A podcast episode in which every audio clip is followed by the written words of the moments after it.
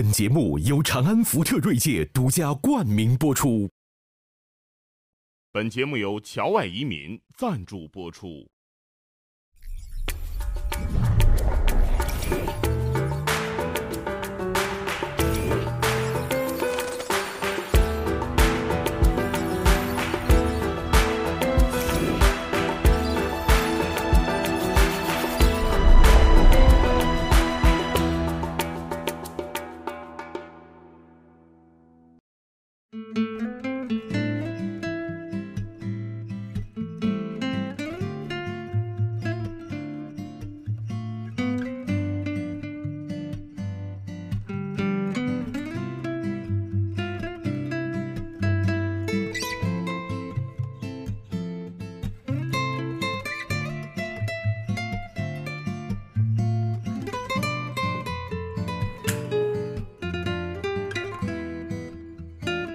我见到你也是恍若隔世啊，柯兰，真是咱们俩，我们当年是多么的亲，几乎就是睡在一个屋里啊，就是嗨，是，等会儿是你们借用了我的屋干什么事儿？我不清楚。对对对我在里屋，你们这帮坏小子在外屋。我们在当年香港，我跟柯蓝老同事，所以他们说今天不是以人民的名义，要以柯蓝的名义，对吧？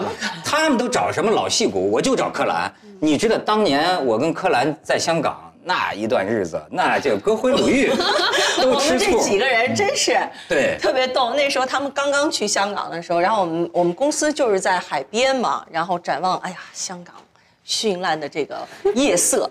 然后窦文涛说：“万家灯火，哪一盏是我的灯啊？是不是？就是现在北漂的感觉，那时候港漂。没错儿，那时候就是我跟那个鲁豫、戈辉嘛，在在那个那个尖尖沙咀，我在那边看着对面那个太平山，我还跟这俩，我们那个时候都是同吃同住啊，大陆青年，对吧？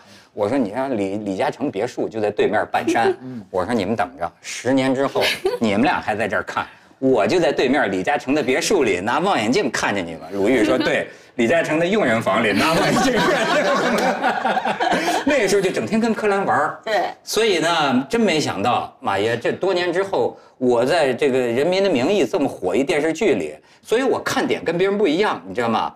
我老看你，哎，我觉得有意思，处长。变化大嘛？那啊个角色跟他本人的。你要说他六十多岁，真是保养的。真是，我也觉得，我跟马先生同年，自个儿都把自个儿说黄了。这个这个，你看这个一开始的这个这个年轻的技巧就用上了。呃，很多女人老问我怎么能显得年轻，我说最简单的一个方法就是你把你的年龄往上报十岁，谁都说你年轻，对不对？你老是往下扭扭捏捏的不敢说，人一看你这叫岁数，其实岁数藏不住十岁，任何人藏不住十岁。干嘛要藏岁数？呃，很多人愿意，哎呀，很多人就就很多人很怕自己的年龄被人知道。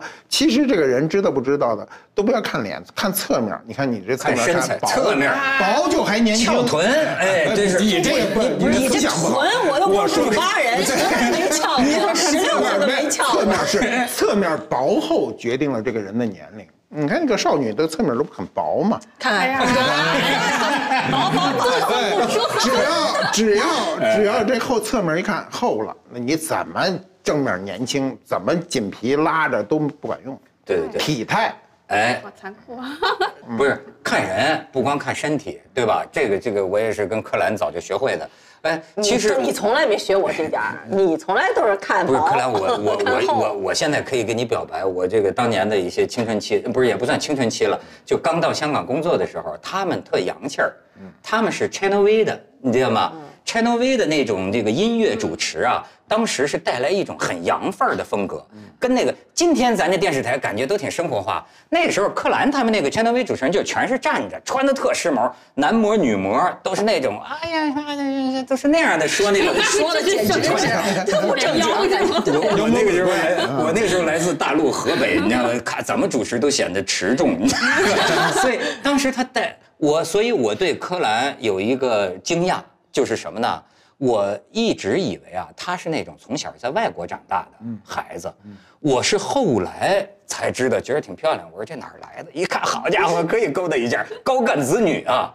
柯蓝他爷爷，你知道，这这典型的红三代，他爷爷是新中国五十四位上将之一，你知道吗？所以他绝对是红色家庭长大的。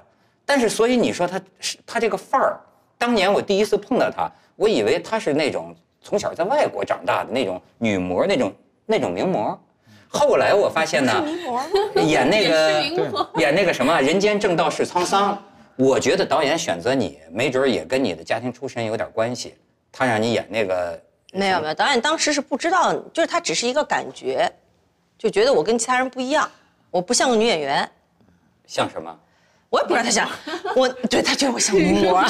不过那个时候其实我还荨麻疹呢，我整个那个脸，我因为这么几十年都在受荨麻疹的这个这个这个怎么说呢？骚扰吧，完全是骚扰。你不想他的时候，他就该撩拨你。那时候脸还是肿的，导演就是一个进门一个出门，哎，让他来试试吧。他不太像女演员。哎，马爷，这方面你你研究比较深是吧？就是说我问你一个问题，你觉得就是说咱们四个人都回答啊，你们活到这个这个岁数，四十的、六十的、八十的，哎，你你们在这个岁数有没有反思过你今天的很多你的好处和你自己觉得你自己不好的地方，跟你的家庭出身有关系？你你你琢磨过吗？我肯定是这个凤凰女带来的自卑感促进我一路成长啊！对啊，我肯定湖北襄樊一枝花，对，就是这个不停的要挣脱出现有环境的这个氛围。我其实是铁路子弟嘛，然后我爸爸是乘警，我妈妈铁路子弟的老师，就四舍五入也是大院儿子弟，对，是非常 非常四舍五入也是。但是铁路它其实是有种这个失败者的氛围，我当然不是用贬义来说，就是大家觉得自己命运已经是被确定的那种失败者的氛围，所以我是一个想从这种环境中叛逆出来吧。所以你老说你有一种讨好型人格，就见人不由自主的爱爱让人别人高兴。对，就是包括小时候你你觉得跟小地方的那种自卑有关系吗？有啊，就是其实你刚刚说看到那个柯兰姐那个洋气，我就想到我小时候大概十一二岁去广州的一个富的亲戚家捡那个姐姐不要的衣服，然后呢是我那个姨姥姥她安排我捡这些衣服，因为她耳聋嘛，她声音特别大，说翻吧翻吧，尽情的翻吧，然后就是那一刻就觉得非常的心酸，就是那一刻可能是我很明显的感觉到啊，我是这个。这个小城市的跟然后见到洋气的衣服的那种自卑，我觉得那个可能是印象比较深刻的一次。你看马爷，你要是说咱四个，我就老觉得啊我们俩是属于贱民出身，你们俩有点新中国贵族出身的劲儿。没有没有，我没有，他是我不是。你怎么不是？你空军大院的，呃，空大院是空大院，对，那个那个时候他的这个就是成长的氛围啊，军队是优于地方的，因为刚建国嘛。我们小时候刚建国，每历朝历代都一样，哪个国家都都一样，因为政权都是打来的，政权商量不来也买不来，打来的政权呢，就是第一代人军人，历朝历代都一样，都是地位比较高。你比如那你像。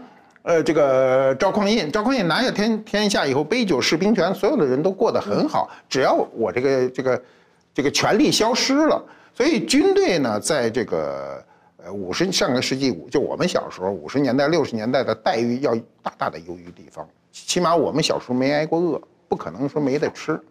哎，你所以我就感觉到啊，你你们是在北京长大的，你像那个呃，我呢是算是石家庄吧，这个在天下第一庄，我现在就有有时候感觉到，你当然。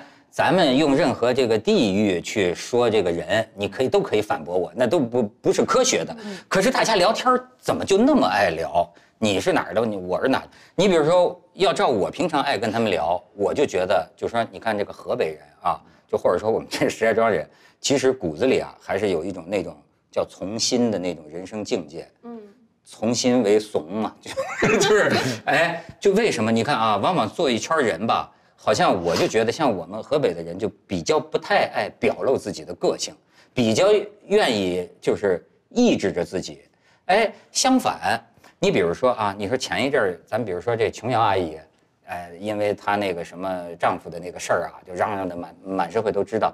你知道我当时就发现呢，你看名人当中有这么一路啊，要叫我说呀，就是有人物感。他有人物感，或者说中心感。你比如说，像是我我们这种出身的，比如我老觉得，说我犯了什么脾气了，我会觉得，哎呦，我出去嚷嚷去，就是说，这社会上谁没有点喜怒哀乐呀？就是我有什么资格去占用人家别人的，或者把我自己的事儿给人嚷嚷的全社会知道？哎，就我就说，有的时候我会发现啊，你看有的名人啊，他有一种啊，在这个公众面前撒娇的这么一种劲头，哎，就比如说咋不高兴了，啪就骂大街了，哎，就好像就是说我需要人哄着，不是，不是，你说这名人不能点名是这意思吧？不是，我不能点名，但是我可以，我我我想不明白是哪种事儿。我我不能点名，我可以点出身。嗯，我后来发现不完全统计哈，往往这种啊就能够就有这种人物感、中心感，或者魂不练什么都不练，就我就跟你嚷嚷去了，是吧？把你们骂骂骂一圈你们全社会你们都得松着我，对吧？哎，我发现这种人往往在出身在北京。甚至是小时候，哎，他有一些个像克兰他们家庭这样。我有吗？你别说，你有点。我什么时候有？呃，不是含沙射影。咱们跟人直接说问得好，问得好。没有，你比较，你是比较开放的。不，我想说的是，因为一直在说出身，出身不能成为一个人的借口，在成长道路上的一个借口。你如果要说出身，那个时候都是供给制，这个马先生应该非常清楚。嗯，没饿着，从来没撑死过。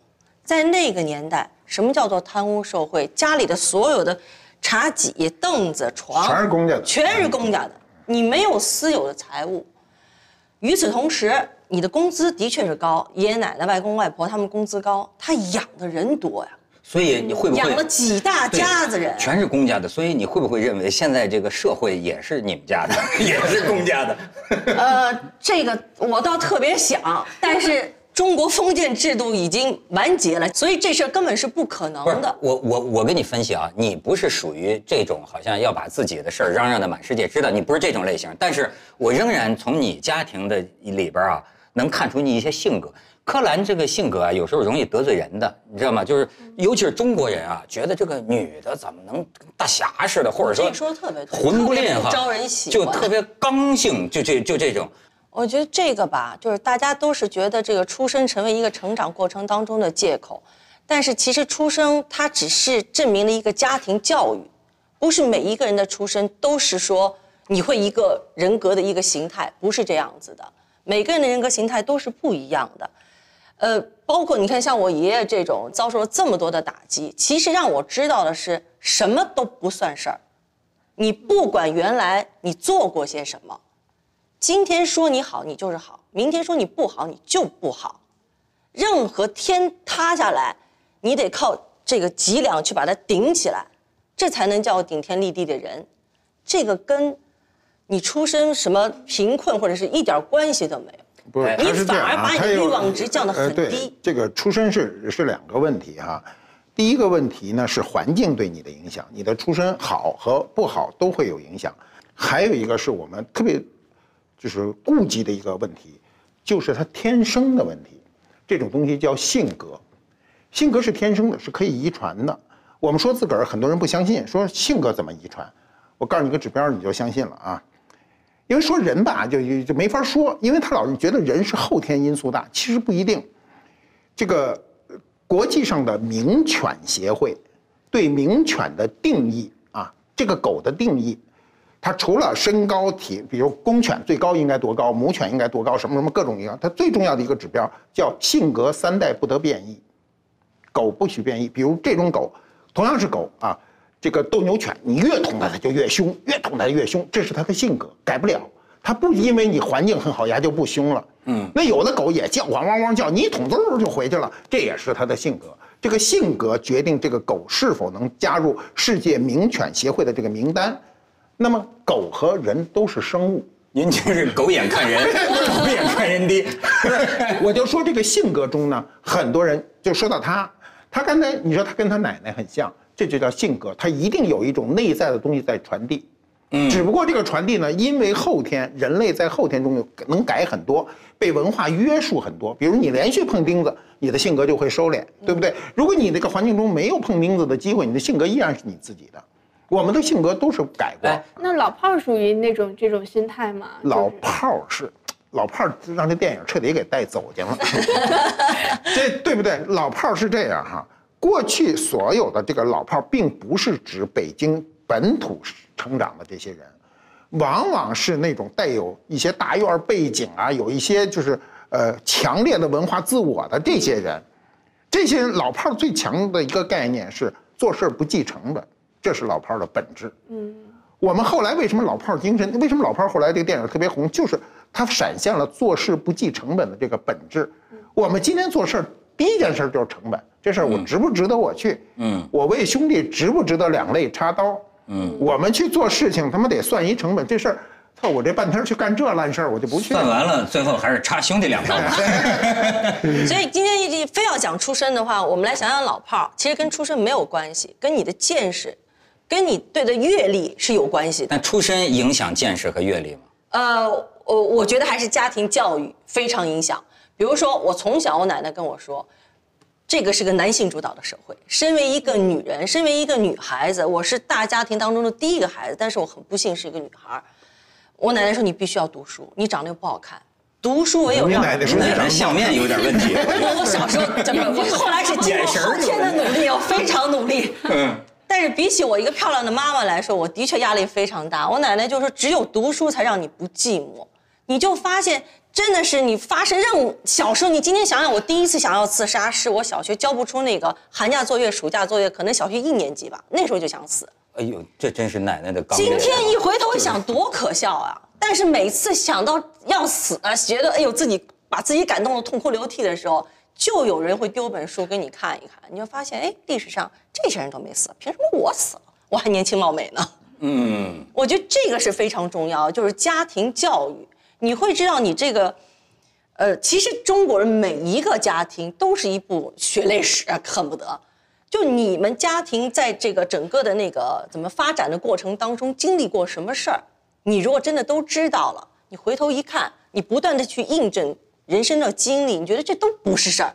这天空飘来多少个字儿都不是事儿。你看，不是我有有一阵儿有流流行，有一个公司里在人力资源部工作的人在网上写一个文章，叫做什么呢？寒门再难出贵子嘛。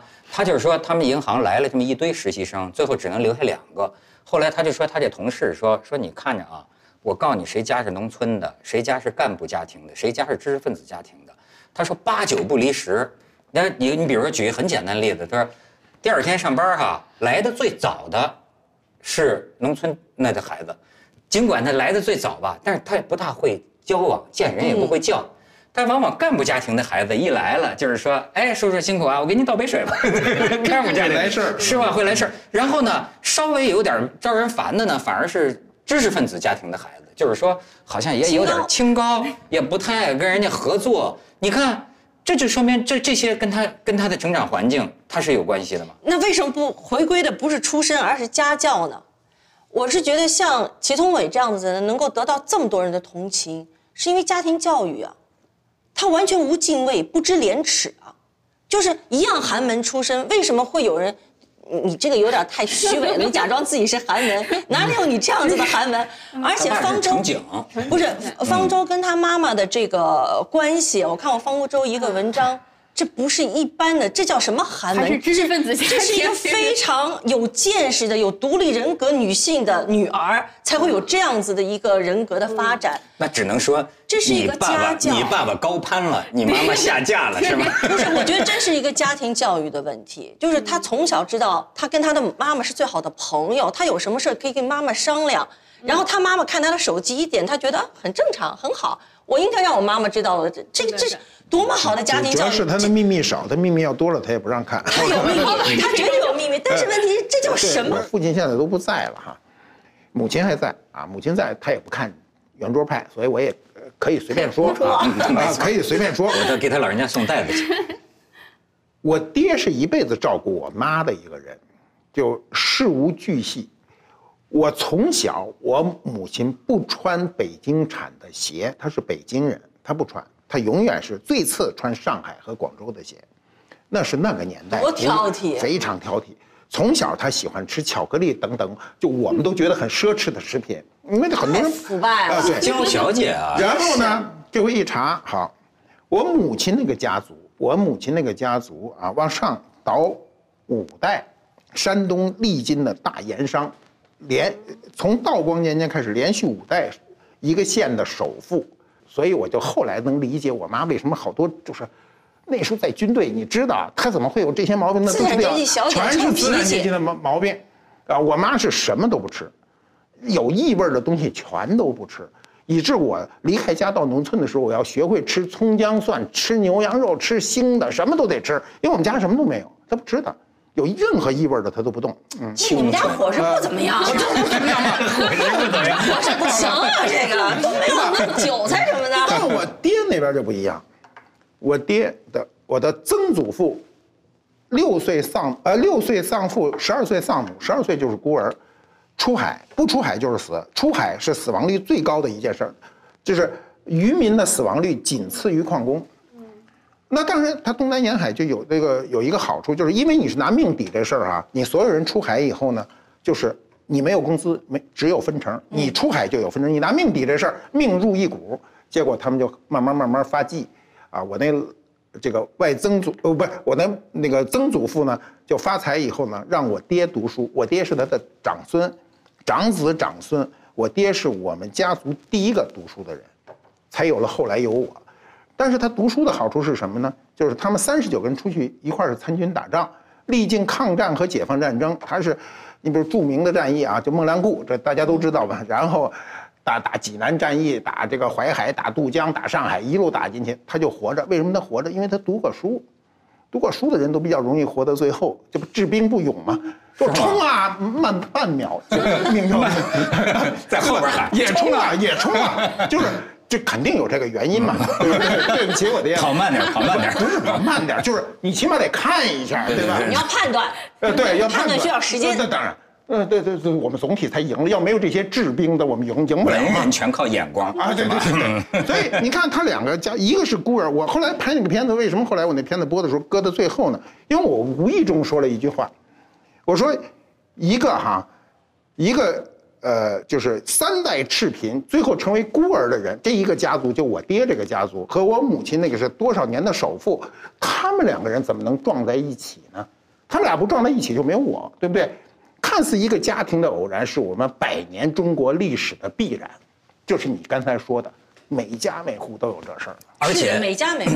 而且你说的这个必这个这个这百年的这个必然是什么呀？你真是看出来，就是说百年这个中国啊，这个这个你的父辈、你的祖辈儿啊，搞的这个重新洗牌的过程，这天翻地覆。对你看你爷其实，不是每一个人啊，你爷爷老革命我们所有的所有人都被洗过所有人的，我每个人都是这样，你爷爷都是没错你爷爷老革命，你奶奶是大户官僚官宦人家的小姐。对你看这在呃远古，在在更古以前是不会这样的你。见面都见不着。对，是门当户对的，对就是这个重新洗牌。但是我跟你说，马爷，你不连说这个我都觉得你们出身比我高，你真的 不是我我跟你说，董文涛，他老跟着你现在越说越反动了。你现在应该是要说血统论、出你生论是什么了。？河北，河北的问题就在于此，因为它是烘托北京的。没错儿，你这就决定了我们的自卑，你知道吗？他一都是你像京津两大直辖市，不是我跟你说，柯蓝说的也对，大概在于啊，你比如说你要在北京长大的孩子，可能确实见识就广一些，那肯定对吧？对哎，而且你比如说我现在交往的朋友，我我就发现呢，他们其实有他们不易察觉的这个优越感，这种优越感表现在哪儿啊？表现就是放纵性情。就是你看啊，你像我们河北人聊天儿，包括我跟方舟，我发现我们聊天啊，都是河北有一亿人你不知道为什么我当主持人，你能不能不拉人家方舟？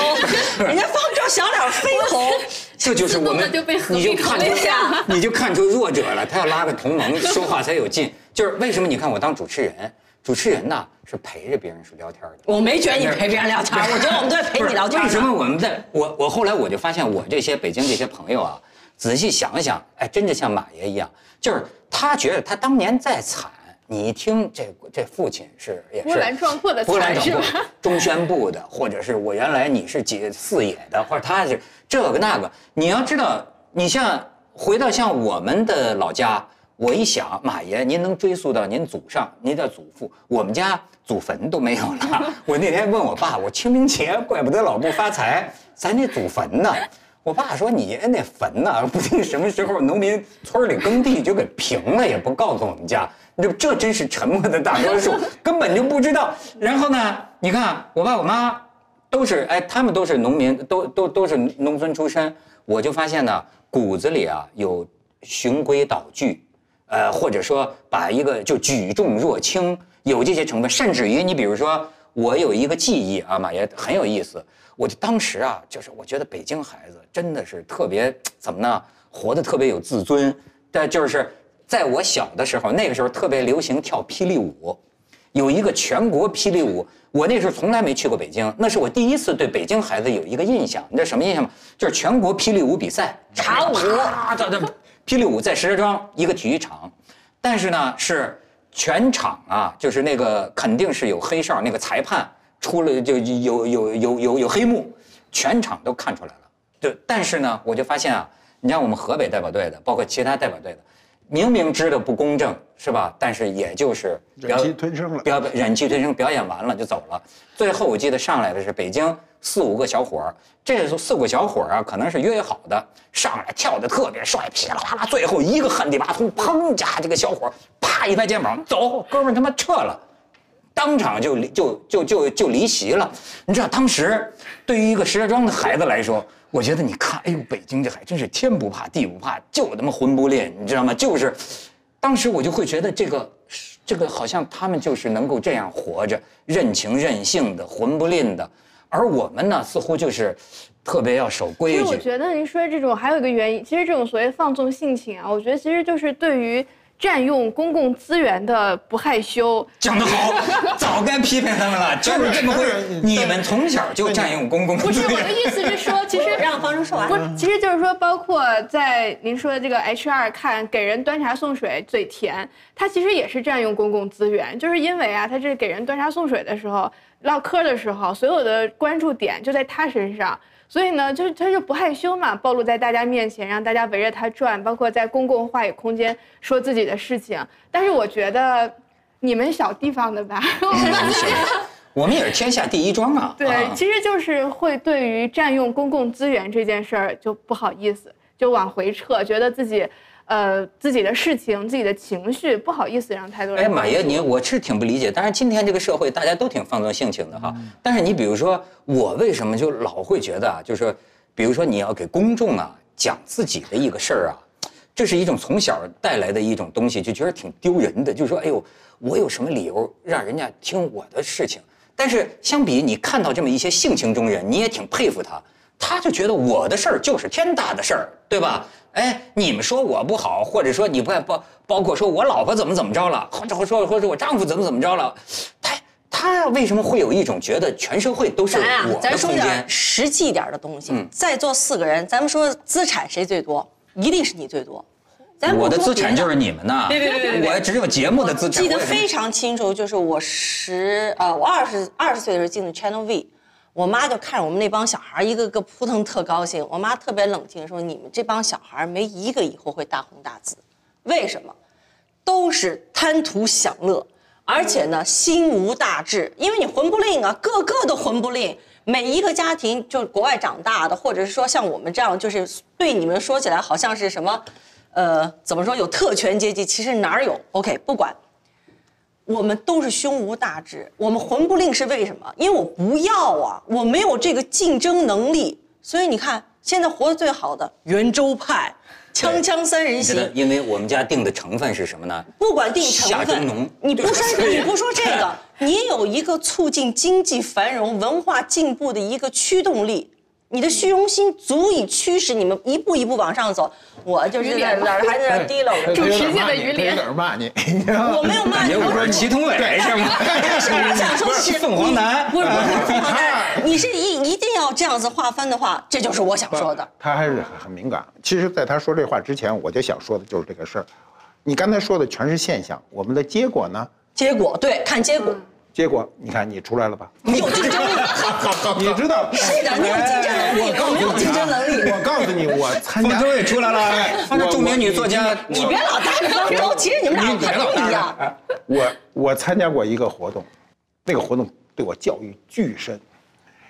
人人家啊就拉着我去，我不知道干嘛去。后来我说我不去，哎说哎就去吧，说全是开国元勋的后代。嗯嗯嗯，好，那天一去哈，咱就别别说人了，说人不好，全是开国元勋的后代。这谁儿子，这谁女儿，什么有的长得还真像啊，就什么说贺梅老总请客。我当时以为全是开国元勋什么这些人哈，我去了他妈一个人就坐那儿老老实实坐着。你也我以为是元勋我当时以为是贺龙他们家的谁啊，感情这请客的人是鹤壁煤矿的老总请客，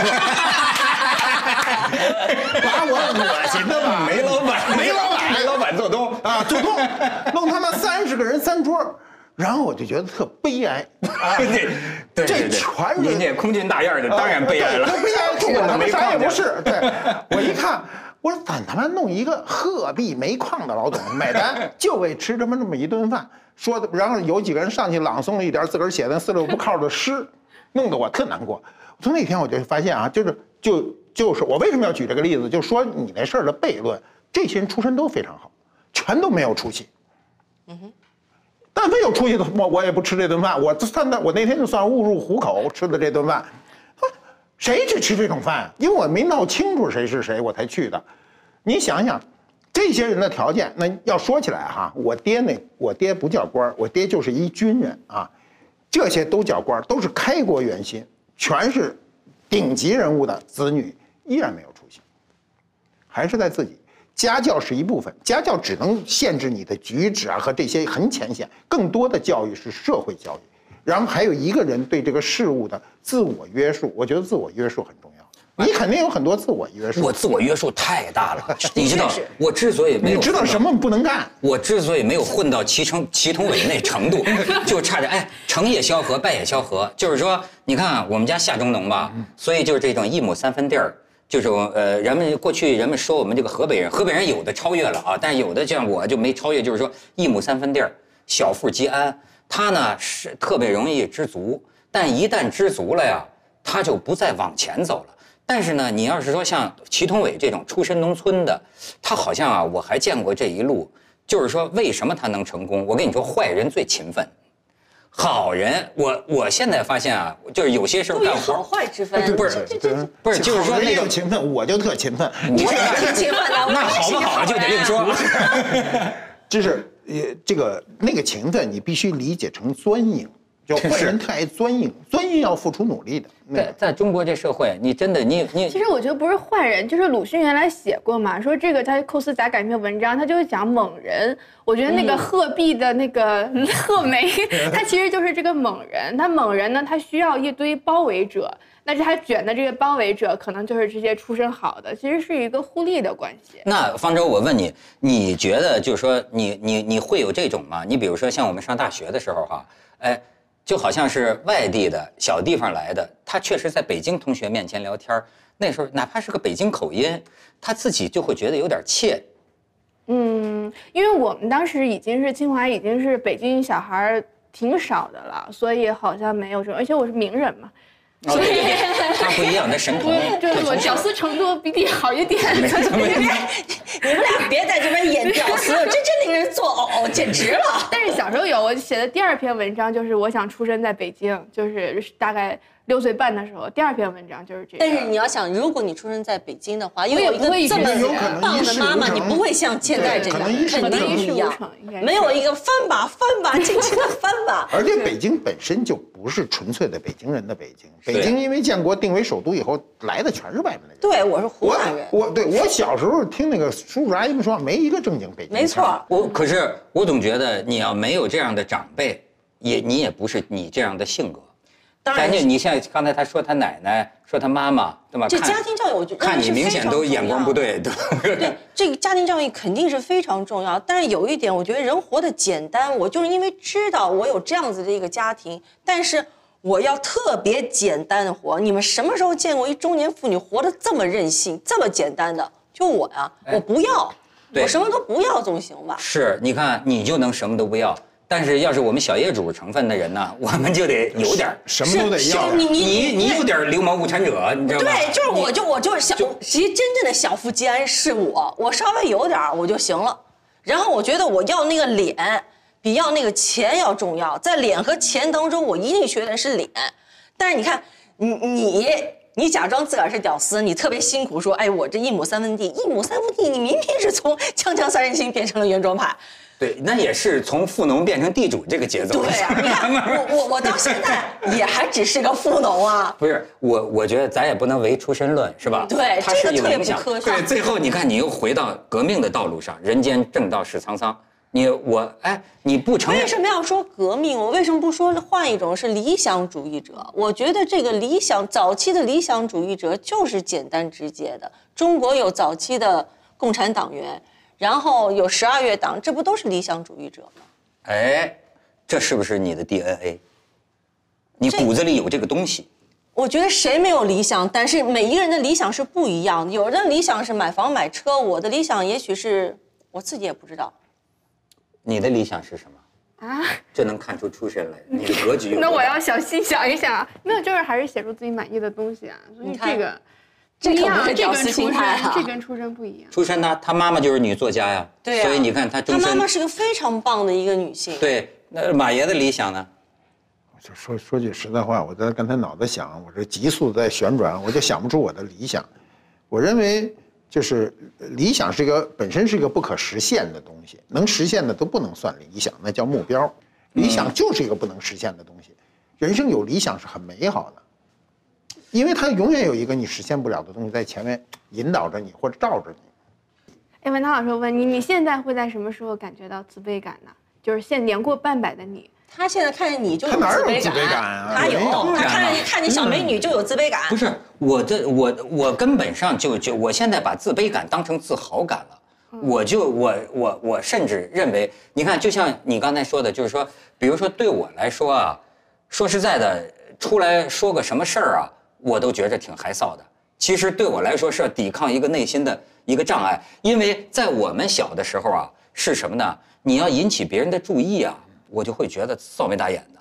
但是你看，人生就是矛盾，你干了这个不要脸的职业，但是你就知道我的心里有多矛盾。就是说，所以说我的理想就是退休啊，但是退休的前提是什么？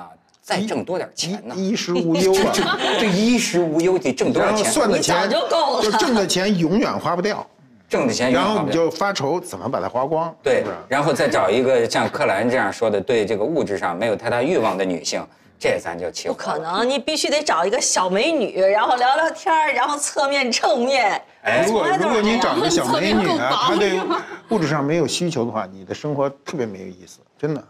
感觉一辈子挣的钱花不出去。对对，很苦恼。行，祝咱们都实现理想啊！好理想。超越是想想咱们的出理想这身。事儿，我觉得理想就是真挚圣贤吧，这还是挺重要的。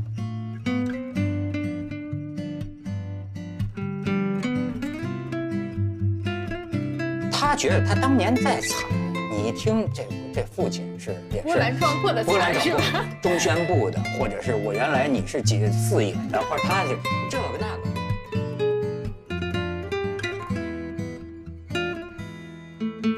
那你像，呃，这个赵匡胤，赵匡胤拿下天天下以后，杯酒释兵权，所有的人都过得很好。只要我这个这个这个权力消失了，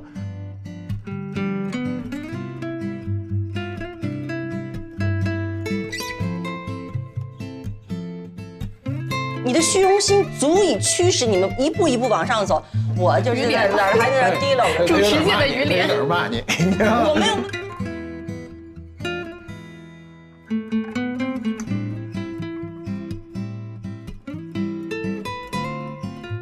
觉得理想就是真挚圣贤吧。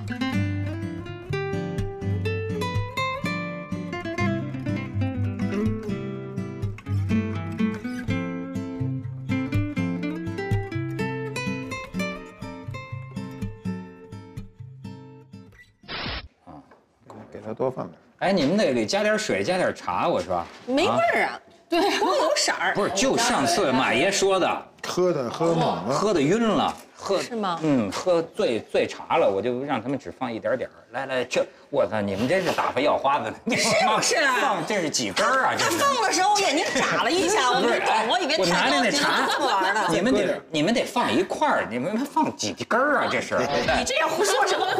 圣贤，他要当圣贤呢真挚圣贤，啊，就是无限接近圣贤。真挚，最主要是真，好不好？还是活得自在一点，这是最重要的。嗯，你够自在的了，你太自在，你还想多自在？